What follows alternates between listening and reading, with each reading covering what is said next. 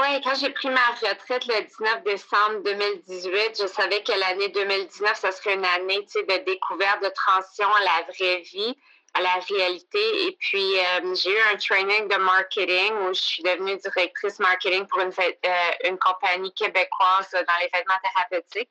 Euh, donc, j'ai découvert des nouveaux talents que je savais pas que j'avais. Ici votre hôtesse Amélie Delebel et je suis très heureuse de vous accueillir sur le podcast Athlète Entrepreneur qui met en évidence des parcours inspirants d'athlètes ou d'anciens athlètes de haut niveau qui se sont tournés vers le milieu entrepreneurial. Ce rendez-vous hebdomadaire vous présente des entrevues qui seront vous motiver à atteindre votre plein potentiel. C'est parti! Bonjour, je suis très heureuse de vous accueillir pour cette troisième saison de mon podcast Athlète Entrepreneur lors de cet épisode 193 sur Redonner à son sport avec Alexandra Wozniak. Avant de vous partager l'extrait, je vous propose une super plateforme que j'utilise avec ce podcast, soit Ocha. Ocha n'est pas qu'un hébergeur de podcasts, mais également un puissant outil marketing qui vous permet, entre autres, de créer des clips audio, de bâtir votre propre liste de courriels, ainsi que de planifier vos publications sur les réseaux sociaux. De plus, il s'agit d'une plateforme francophone.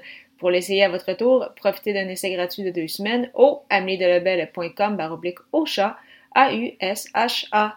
Je suis encore une fois très heureuse de vous partager aujourd'hui l'une de mes entrevues marquantes de mes années avec athlètes entrepreneurs. Pour l'épisode de cette semaine, il s'agit de celle avec l'ancienne joueuse professionnelle de la WTA, Alexandra Wozniak, celle qui a atteint le 21e rang mondial et qui a pris sa retraite sportive à la fin de l'année 2018, continue de s'impliquer grandement dans son sport, le tennis, non seulement comme entraîneuse, mais également depuis quelques années avec son académie. Sans plus attendre, je vous laisse à cet extrait d'entrevue. Bonne écoute! Alors, je suis actuellement avec mon invité du jour, Alexandra Wozniak. Salut Alexandra, comment ça va? Ça va bien, toi? Ça va très bien, merci beaucoup.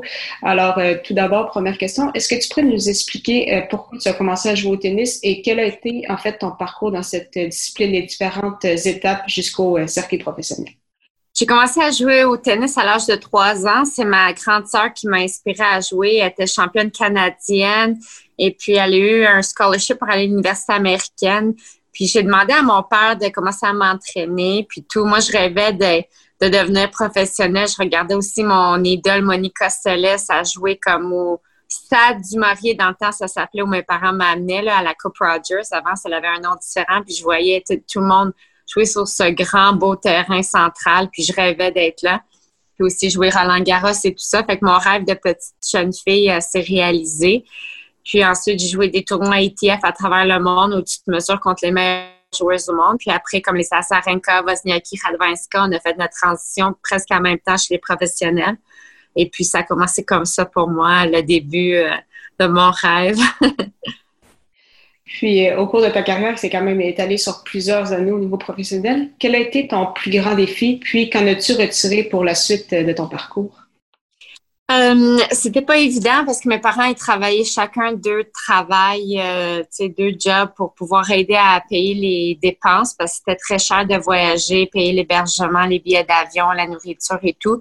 Fait qu'ils travaillaient vraiment fort. Puis avec le temps, euh, on, a eu des, des personnes euh, qui ont, ils ont vu mon potentiel, ils ont cru en mon rêve et tout, puis ils ont aidé euh, financièrement à pouvoir me supporter pour que je puisse voyager, tout ça. Fait que ça, c'était un défi. Puis avec le temps, il y a eu plus de partenaires commanditaires qui sont embarqués avec moi pour réaliser mon rêve et tout. Fait que c'était vraiment, c'est comme ça le parcours qui, qui était difficile. C'est le début, le défi et tout ça. Mais on surmonte les défis, on aime ça. C'est comme ça. Puis, euh, tu as pris ta retraite en euh, décembre 2018, donc après une carrière professionnelle de 15 ans. Euh, comment ça s'est passé, ton adaptation au milieu du travail? Parce qu'il y a toujours une période de transition qui peut être parfois très difficile pour, pour certains athlètes que on est habitué à une certaine, euh, certain rythme de vie, puis l'impression on passe à quelque chose de totalement nouveau. Est-ce que tu as eu des, des, outils ou des ressources qui t'ont aidé à passer à travers ce, ce processus?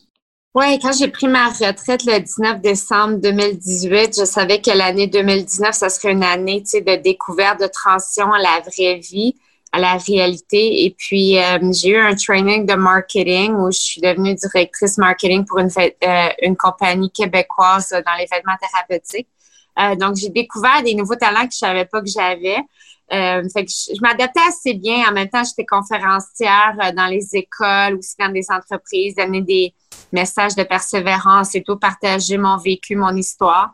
Euh, également, je faisais ma certification auprès de Tennis Canada à Toronto et à Montréal pour devenir entraîneur, dont j'ai terminé au mois dernier, euh, au mois dernier, au mois de mars dernier. Puis aussi, j'étais consultante de tennis à une jeune championne canadienne de Toronto. Fait que j'ai voyagé quelques tournois avec elle. Fait que j'ai pu un peu me redécouvrir puis apprendre de, tu sais, où est-ce qu'est-ce que j'aimais, qu'est-ce que j'aimais moins. Fait que c'était vraiment une belle année de transition. J'ai vraiment, euh, j'aime ça surmonter des nouveaux défis et tout. Fait que c'était, euh, honnêtement, tu sais, il faut que tu essayes des différentes choses pour vous voir, euh, voir qu'est-ce que tu aimes, te redécouvrir. Puis c'est ça que j'ai fait. Puis maintenant, c'est ça, je pars mon académie cet automne. Fait que je suis vraiment excitée de partager ma passion de, pour mon sport avec tout le monde. C'est justement, ça m'amenait vers ma prochaine question. Tu as commencé des camps, tu vas lancer ton, euh, académie au mois en fait, en automne. Euh, est-ce que ça faisait longtemps que tu pensais à ça? Puis, comment justement tout le processus s'est fait? Parce que ça prend quand même beaucoup de... faut penser à beaucoup de choses avant de lancer un projet comme tel. Donc, comment tout ça s'est déroulé? Ah, exactement. Euh, c'est beaucoup d'organisation et de temps et tout. Euh, J'y ai pensé comme je, voulais tout à redonner après ma carrière à la communauté, aux gens qui m'ont supporté pendant ma carrière. Puis, avec le vécu, les expertises et tout que j'ai appris sur le circuit professionnel, je voulais vraiment partager avec euh, que ce soit les enfants, les jeunes, les adultes, euh, moi, ma passion, le plaisir pour le sport que j'ai. Donc, j'ai décidé d'ouvrir cette académie-là cet automne à Bedford, à Montérégie, euh, vraiment pour pouvoir, euh, tu sais, juste avoir un mode de vie sain, encourager les jeunes à bouger. Euh, également, il y aura des programmes de, pour les débutants, des programmes progressifs et de haute performance, comme comme je m'entraînais quand j'étais sur le circuit. Il y aura des entraînements comme ça à faire et tout, à tous les niveaux. Fait que c'est vraiment, c'est comme ça que je veux redonner. Puis c'est une initiative, tu sais, pour tout le monde.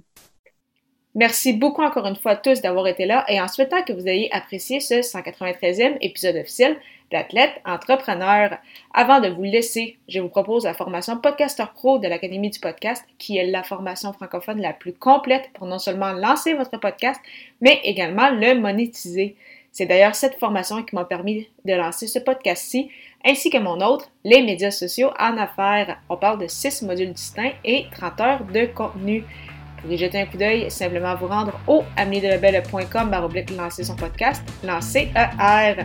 Au plaisir de vous retrouver à l'épisode 194 pour une autre entrevue marquante.